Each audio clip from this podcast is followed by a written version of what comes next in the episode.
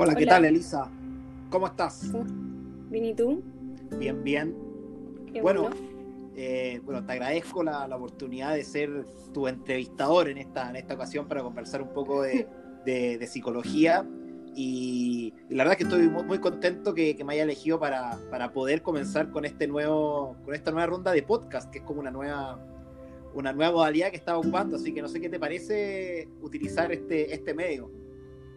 Eh, nada, feliz. Encuentro que es una nueva forma de llegar a la gente, así que ojalá, ojalá les guste.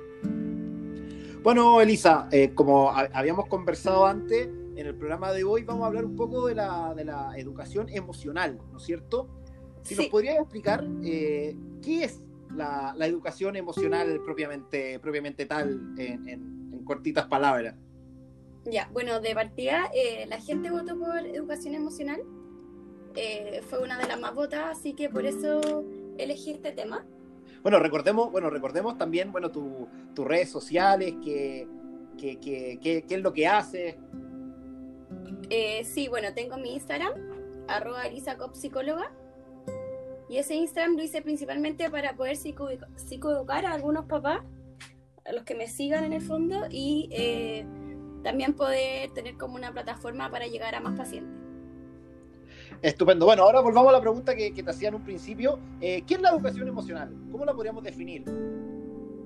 Eh, para mí la educación emocional en el fondo es como cómo yo le explico a un hijo cómo se sienten las emociones, cómo puedo hacerme cargo de las emociones y también en los colegios, cómo le enseño a los niños no solo a aprender eh, lo académico, sino también educación emocional, eh, control de, de impulso, o sea, mucho de lo que aprendemos académicamente está muy relacionado con las emociones y mucho tiempo no, no fue visto esto, entonces es importante como hacerse cargo de eso. Eh, para mi gusto, si es que la persona no tiene una buena educación emocional, es difícil que logre aprender eh, lo que el profesor le quiere enseñar. Oye, eh, ¿existe la, la educación emocional es solamente en niños o, o se puede empezar a tratar la educación emocional en adultos también? Eh, buena pregunta, yo encuentro que sería, es muy bueno trabajarlo también con adultos. En, bueno, ahora eh, Instagram tiene muchas psicólogas y varias tratan de trabajar este tema y siempre nos enfocamos mucho en los niños, pero es muy relevante trabajar la educación emocional con los padres, ya que los padres son los que modelan las emociones de su hijo, porque en el fondo muchos adultos no tuvieron nunca educación emocional y si ellos no saben manejar sus emociones, ¿cómo los niños van a aprender a manejarlas? Entonces, para mí es clave trabajar la educación emocional, tanto en padres como en niños. Solo que los niños tienen la plataforma del colegio, que es una, es una buena instancia para aprenderla, pero, pero mientras los adultos se interesen por aprenderla, por ir a reuniones, a charlas, talleres, mejor. O, por ejemplo, seguir en Instagram a psicólogas que hablan del tema, yo creo que es una muy buena herramienta. Eh, cuando nosotros hablamos de, educación emocional, ¿tú consideras que eh, el colegio es más importante que, los papás? ¿O cua- ¿A dónde va como la... ¿A quién le das tú más importancia? ¿Si a los papás en la casa o, o al colegio propiamente tal? Yo creo que los papás en la casa son los más relevantes porque están con los niños desde que son bebés. Entonces, desde muy chiquitito uno puede ir modulando las emociones de su hijo, reflejándole lo que siente, eh, demostrándole con el ejemplo cómo uno puede actuar cuando siente diferentes emociones. O sea, para mí lo clave son los padres o los cuidadores principales con que viva el niño. Pero eh, el colegio también tiene un rol muy relevante en la educación en general. Eh, entonces, para mí es importante que los colegios tomen este tema porque muchas veces los colegios se enfocan en tener una educación académica de excelencia y no se preocupan del lado más de salud mental. Y para mí la salud mental está muy relacionada con el aprendizaje cognitivo de los niños. Bueno, tú trabajas en un colegio, eh, en la comuna de, Sí. de Los Arnechea, justamente. Eh, ¿Cómo Sí. crees que se trabaja en los colegios propiamente tal este tema de la, de la educación emocional? Yo en el colegio donde estoy he visto que se ha hecho un esfuerzo importante por eh, empezar a involucrar la educación emocional en las clases. Hemos tenido hartas capacitaciones, o sea, bueno, hemos tenido dos capacitaciones importantes en el año que llevo trabajando eh, acerca de la educación emocional y bueno, y ahí he aprendido bastante de, de lo que es la educación emocional, porque yo en el fondo soy psicóloga clínica y eh, nunca me había puesto a estudiar sobre la educación emocional en los colegios. Y ahora trabajando en los colegios me he dado cuenta de lo importante que es y de lo interesante que es el tema. Entonces he aprendido harto también de este tema trabajando en un, en un colegio. Me he dado cuenta de lo importante que es. Claro. ¿Cómo, cómo se enseña o, o, o, qué, o, qué metodologías existen para yo eh, enseñarle emocionalmente a, a, un niño, a un niño, por ejemplo, en un colegio o, sus papás? ¿Cómo qué consejos se pueden dar o, qué, o qué seguir?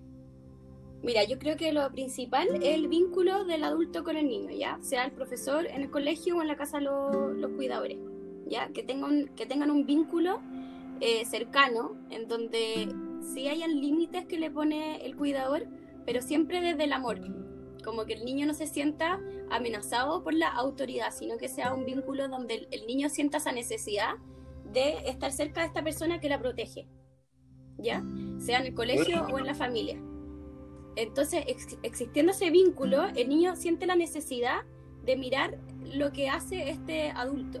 Y ahí entra el segundo punto, que sería como también enseñarlo a través del ejemplo, a través de el modelar en el fondo la, el comportamiento del niño. Entonces, cuando tú como adulto tienes, no sé, un mal día o te resultó algo mal, enfrente de los niños no, no descompensarte, sino que demostrar que a veces las cosas no salen como uno quiere, pero se puede darle la vuelta yo creo que eso eh, se puede mostrar en pequeñas cosas en el día a día, tanto los profesores como los papás en la casa. Y lo otro, sí, dale nomás, dale nomás. Y, lo otro importante, además de demostrarlo con tu propio ejemplo, es poder leer lo que está sintiendo el niño. Como eso tiene un nombre en psicología que se llama mentalización, que en el fondo es como poder ver eh, poder leer lo que está sintiendo ese niño, porque muchas veces los niños no saben lo que les pasa, o sea, incluso a los adultos nos cuesta distinguir nuestras diferentes emociones porque muchas veces se nos mezclan. Imagínate un niño, entonces ahí es importante que, que el adulto sepa reflejarle al niño eh, lo que está sintiendo. Por ejemplo, ah, veo que tienes pena, estás llorando porque se cayó, no sé, se te cayó el cuaderno, no tengo idea, como, como tratar de leer por qué el niño puede que esté enrabiado, ofuscado o, o triste.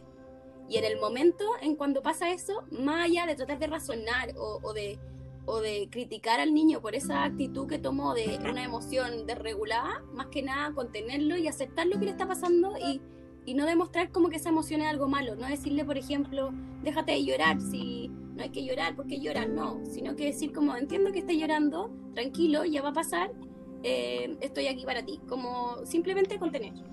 Eso es muy importante. Bueno, tú eres, tú tienes un diplomado en, terapia de juego, si no me equivoco, ¿está bien? Sí, sí. Eh, ¿Tú, tú consideras que, bueno, que, los juegos o las formas que son como más sencillas, más divertidas, eh, son importantes o son una buena forma de, trabajar esta educación emocional? Sí, sí, porque en el fondo ahora te explicaba como la manera un poco más, más verbal y más teórica de cómo contener y cómo explicar esto de la educación emocional pero en la práctica es donde más se aprende. Entonces, claramente, eh, desde el juego pueden haber diferentes formas de practicar eh, el aprendizaje de la educación emocional. A través, por ejemplo, de, cuentos, de títeres, eh, del arte. Entonces, tú, por ejemplo, a través del arte puedes hacer que el niño distinga distintas emociones, poniéndole un color a cada emoción, explicando cada emoción a través de un dibujo, por ejemplo. hay millones de cosas que se pueden hacer para tratar de llevar esta como emoción a algo más concreto y eso mismo sirve para que el niño se vaya educando emocionalmente, que en el fondo sea que el niño sea capaz de saber lo que le pasa, hacerse cargo de lo que le pasa y aceptar lo que le pasa y poder expresarlo. Para ti, ¿cuál es, cuál es como la, la forma más eficaz de, de, de, educar a un niño emocionalmente? Tú claramente te, enfocarás en, lo que, en los juegos, ¿no? Que es como lo tuyo. Sí, los juegos, pero siempre teniendo los puntos que te decía antes, de tener un vínculo cercano, eh, de saber leer lo que le está pasando, de saber aceptar al niño lo que quiere él hacer, ¿cachai? Porque no sacáis nada con ponerle una actividad y si es que el niño no adhiere a esa actividad o no le gusta, no quiere hacerla, eh, castigarlo, ¿cachai? Como que tiene que ser un cambio también actitudinal del adulto hacia el niño, ¿cachai? Eh, eso es muy importante, como que pueda el adulto hacerse cargo de esta educación emocional, no solo poner una actividad, es como una cosa que uno tiene que vivir. Y para eso uno también tiene que hacerse cargo de sus propias emociones y saber distinguirlas. ¿Cómo, cómo consideras tú que, que, se hay, que ha ido evolucionando la, la forma en que, se, en, que, en que se está empezando a, a ver el tema de la, de la, educación emocional? Por ejemplo, mucha gente decía, o mucha, muchos psicólogos han señalado que el, que el, gobierno igual tiene una deuda pendiente con respecto a eso, que, que, no, que, que, la, que las leyes no, no, apoyan mucho este, como eh, eh, enseñar con, es, con, esta, con esta como eh, situación emocional. ¿Qué, qué opinas tú de eso? Sí. Eh, yo creo que muy de a poco como que la cultura en general en Chile y en el mundo se ha, se ha ido como haciendo consciente de lo importante que es eh, visualizar a los niños, porque en el fondo los niños son los futuros adultos, entonces si no nos preocupamos de los niños y no los visualizamos ahora, el día de mañana vamos a tener adultos eh, violentos, adultos delincuentes, adultos que se sienten solos, adultos en la cárcel, adultos con problemas. Entonces, yo creo que sí, es muy importante que los gobiernos se vayan haciendo conscientes de esto y yo creo que sí ha ido mejorando, pero falta mucho por hacer. O sea, debería ser quizás requisito eh, que, los que el gobierno, en, no sé, pues pida que en la malla curricular haya un ramo de educación emocional o eh, por ejemplo, las clases de arte que, que, ya no son obligatorias, las clases de música, son todo ese tipo de actividades, educación física, son actividades que son muy importantes y que a veces cometemos el error en la educación de enfocarnos mucho en matemática, en inglés, en lenguaje y dejar de lado este otro tipo de, de, de asignaturas que también estimulan otro tipo de inteligencia, una inteligencia emocional que para mí es la base para tener éxito en la vida. Eh, mira, tengo una pregunta con respecto a en qué minuto, en qué minuto eh, el, el, padre tiene que recurrir a un especialista al darse cuenta que, que, que su hijo no está, no está eh, como reaccionando de buena forma a lo que ellos quieren plantearle con, el, con, con esto de la, de la, educación emocional. ¿Hay un límite?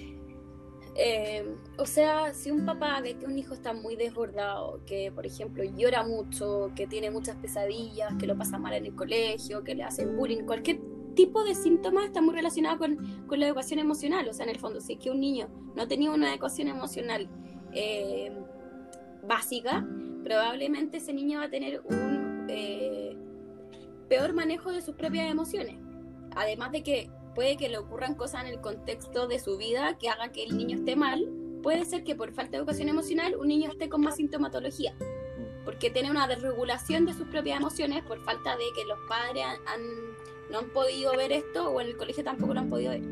Entonces yo creo que un papá eh, tiene que eh, pedir hora para un hijo para ir al psicólogo cuando se da cuenta que, que, algo le pasa a su hijo y lo ve sufriendo. O sea, como, y es muy importante como poder conectarse ahí con el hijo, porque muchas veces los papás piden hora porque ellos están sufriendo, porque el hijo no los deja dormir, o porque el hijo está con malas notas, o porque, o porque pelean con el hijo y muchas veces se invisibiliza que el hijo lo está pasando mal. Entonces yo creo que hay que pedir hora cuando un hijo lo está pasando muy mal y uno no sabe cómo ayudarlo. Es pedir una herramienta a un especialista en el fondo. Hay veces que no es necesario y eh, basta con pasar más tiempo de calidad con el hijo. Pero si tu hijo te está diciendo que está mal o, o tú ves que está mal, ahí es cuando hay que consultar. Porque en el fondo es una inversión. O sea, la, la salud emocional de los niños y la de uno es yo, para mí, para mi gusto es lo más importante en la vida, o sea, más importante que, que tener plata o que ser exitoso. Eh, para mí la hace, porque al final si uno está bien, tiene buenas relaciones, si uno está bien, uno es feliz. Entonces es importante ser capaz de poder leer en los niños cuando tu niño está muy triste o necesita un apoyo extra. ¿Hay niños que, que esconden estas emociones por a ese motivo? Es que, mira, hay niños que, que que estos síntomas, ¿ya? Te hablo de síntomas cuando te digo eh, irritabilidad, eh, pena, eh, ansiedad para comer, eh, cualquier tipo de cosa así. Hay niños que son mucho más para adentro, ¿ya? Que en el fondo no muestran esta sintomatología, que se muestran como niños perfectos, que son muy sobreexigentes, que son mucho más de, de, tener sintomatología más interna, ¿cachai? Como por ejemplo dolor de cabeza, eh, dolor de guata, por ejemplo, cuando se ponen nerviosos, eh, son más irritativos y no les gusta ir a casas de amigos, ¿ya? Y hay otro tipo de niños que sí son de conducta más hacia afuera, que es, por ejemplo, el niño que es más inquieto, que, lo, que se porta mal en clase, que es contestador. Son distintos tipos de, de, de, de persona. Al final hay niños que son más extrovertidos quizás y, van a mostrar más hacia afuera su, su malestar emocional y hay niños que, que son muy para adentro. Y en Chile suele pasar que a veces son para adentro y no y, en el fondo el papá nunca se da cuenta de esto que está viviendo el hijo. Entonces es importante ahí también, eh, dentro de la, de, la educación emocional, ser capaz de, de, conversar con los hijos de temas un poquito más profundos de cómo te fue el día, sino como qué hiciste, te gustó, qué te gusta hacer, saber ese tipo de cosas en los hijos es muy importante para que el hijo pueda aprender a, o el niño, porque te hablo de, de alumno, o sea, de, profesor o de papaya. Claro. Eh, pero es muy importante que ahí que que el, que el adulto logre que el niño saque afuera su, su, forma de ver la vida, lo que siente, o fijarse también en comportamiento, porque hay veces que los niños no saben mucho lo que les pasa y no son muy expresivos, pero sí a través del juego, a través de, de sus relaciones, uno puede ir viendo em, cómo está. Es raro que uno como papá no se dé cuenta de, de, de, lo que siente un hijo. Ahí es cuando hay que hacer como una alerta, como no puede ser que yo no tenga idea en qué está mi hijo, o sea, uno tiene que más o menos leer en qué está el otro. Bueno, Elisa, eh, antes de terminar, ya llevamos conversando más de un cuarto de hora. Eh, bueno, primero que todo, bueno, te doy las gracias por permitirme estar aquí en, tu programa, siendo como, como el, entrevistador, que, va a poder permitir eh, que la gente sepa un poco más de todo esto, de todo el ámbito de la psicología que, en la que tú eres eres experta. ¿Algún mensaje como al terminar? ¿Qué es lo que se viene con, con, con tus podcasts? ¿Qué, temas podrían venir? Eh, por favor. Eh, bueno, en, primer lugar, como hacernos más conscientes de la importancia de la salud mental, ¿ya? Como ojalá que puedan leer sobre salud mental. Por ejemplo, hay un libro que se llama Disciplina sin lágrimas, que lo pueden buscar en, en, internet, es muy bueno y con un lenguaje bastante entendible para los papás y para los profesores. Y ese libro habla un poco de, de cómo uno poder disciplinar a un hijo sin eh, tratarlo con castigos, con gritos, y eso es muy importante y yo creo que es parte de, la, de cómo educar emocionalmente, tanto para niños como para adultos. ¿ya? Perfecto. Y un mensaje ahí para, para, para, la gente que está escuchando bueno, y eso, y como mensaje también les dejo como la, importancia del autocuidado del adulto, ¿ya? Que, que, se puedan dar tiempos de, por ejemplo, hacer yoga, cocinar, hacer como lo que les gusta, porque muchas veces ser padres te, te hace como no, no, no poder dejar de tener tiempo para ti mismo. Y yo creo que para estar bien uno es importante también estar conectado con uno mismo. Así que ese mensaje les dejo y eh, los siguientes podcasts yo creo que van a ser según la encuesta. creo que el otro más votado fue estimular a adolescentes cognitivamente, así que podría ser el siguiente. Estupendo, bueno, usted es la jefa, usted manda y usted me dice y nosotros hacemos la entrevista. Bueno, Lisa, 16 pues, minutos de programa, ¿cómo lo pasaste? ¿Bien? ¿Sigo, sigo contratado? Bien, sí, me entretengo. Sí. ¿Sigo, contratado? Sí, me entretengo hablando de estos temas. Buenísimo, Lisa. bueno, un gustazo y nos vemos, bueno, la próxima semana o en el siguiente podcast. Ya, gracias. Chao, chao, que estés bien. Chao.